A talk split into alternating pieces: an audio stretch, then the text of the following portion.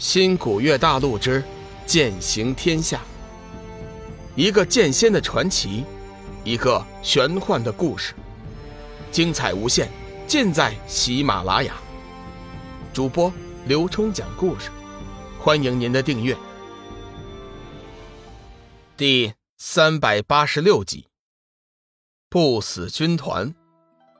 紫云真人上前说：“传说不死军团。”是上古时期逐鹿大战，魔神蚩尤为了大战皇帝炼制的。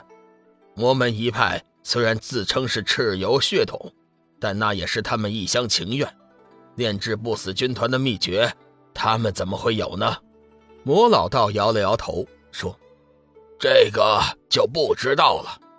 总之，不死军团肯定是有的，而且威力也十分强大。”我们必须要尽快拿出应对的方法，否则别说是黑暗之渊，光是魔门就够我们应付的了。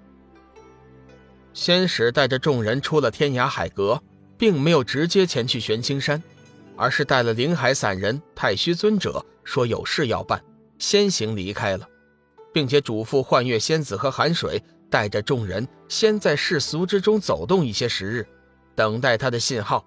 再去玄青山，众人虽然不知道他葫芦里卖的是什么药，但是人家是仙使，只好一一照办。就龙宇而言，如此安排却是最好不过。他原本就不想去会盟做什么盟主，他现在最想的就是和小玉携手同游，过些平静的生活，然后再找机会上仙界，帮助九宅星君完成他的嘱托。以获得破碎虚空的法诀。这个陌生的剑仙时代已经让他有点厌倦了。这些日子，他的心中总会出现爷爷的影子，他太想回去了。仙使走后，众人顿时形成了自己的小圈子：龙宇、小玉、志远、范刚、林飞一组；冷风、静如、雷猛一组；王少、斐良玉、钟天强一组。龙宇虽然得到了斩日认主，但是并未获得正式的册封。除了范刚、林飞，其余几人对他并不是很尊敬。不过幻月仙子，众人却是毕恭毕敬。再怎么说，人家也是受天地册封的正牌金仙。金仙是什么身份？那是众人心中的神灵。加之幻月仙子冰清玉洁，绝色风华，众人哪个不服？一行众人找了个偏僻的地方落下云头，小玉乖巧地依偎在龙宇的身边，柔声问道：“寒水，你说我们现在去哪里呀？”仙使走了，小玉也没了顾忌，处处和龙宇表现得亲密无间。不过这个名字还是要注意的，只能是继续听他叫寒水。龙宇沉思了一会儿，说：“嗯，这里距离玄青山不远，如果我记得不错。”前面三十里之外，应该有一座规模不小的城镇。既然仙使叫我们入市看看，我们不如就先去城镇里转转吧。小玉自然是点头答应，众人也不反对。在小玉的倡议下，众人没有再飞天遁地，而是老老实实的徒步行走。不过，以众人的修为，即使是徒步行走，那也跟飞没有什么两样。时间不大。已经走到了一处官道路口，根据龙宇的记忆，顺着这条官道，似乎就能走到那座城池。此时刚好是正午时分，耀眼的太阳光照在官道上，地面上升起一股热气。不过路上依旧有不少的行人在赶路，个个都是汗流满面、气喘吁吁、精神不佳。龙宇一行人来到中间，却是一道另类的风景。先不说众人的长相，光是那气定神闲的姿态就已经使得众人侧目。一个热得喘不上气的大胖子看着龙宇一行人悠闲的表情，心中忍不住骂道：“妈的，这些都是什么人呢？怎么人家就心不跳、气不喘，一点都不热呀？”牢骚归牢骚，路还是要赶的。胖子羡慕地看了一眼众人的背影，继续步履蹒跚地走着。龙宇心头微微一动，对小玉说：“如果有选择的话，我宁愿做一个像他那样的普通人。”自从来到了这个陌生的剑仙时代，龙宇就完全脱离了普通人的生活。看着路上来来往往的行人，他甚至有些羡慕他们的生活。小玉柔声说：“是啊，有时候我也在想，如果我们能离开这个圈子，去一个谁也找不到我们的地方，做一对普通的恩爱夫妻，远离仇恨，远离卑鄙阴谋，远离厮杀，那该有多好啊！愿望总是美好的，两个人的心里比谁都清楚，他们。”已经没有了回头路，就算他们肯罢手，别人未必就肯。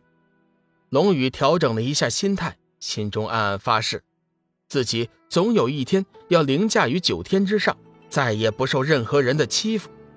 大约过了两个时辰，龙宇一行人终于走进了这家名叫江林的小城镇。龙宇随意的看了几眼，江林比起在临海见到的神火镇要大上很多。但是和天涯海阁的十大城市相比，简直就是沧海一粟。不过世俗世界的城镇也是别有一番风味，街道两边全是小商铺，有卖衣服的，有卖小吃的，还有卖古董的，五花八门，做什么生意的都有。小商贩的吆喝声也是此起彼伏，络绎不绝。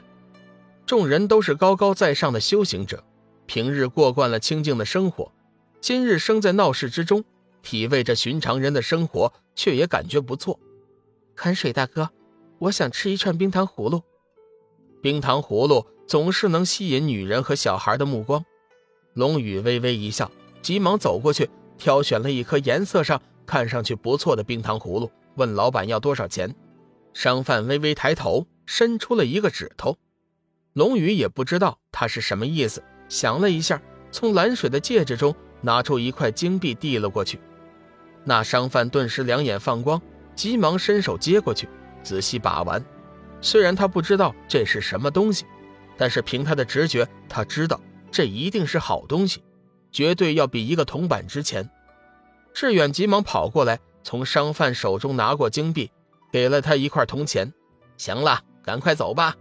商贩虽然心中大怒，但是仔细一看，这些都不是好惹的爷，急忙快步离开了。老大。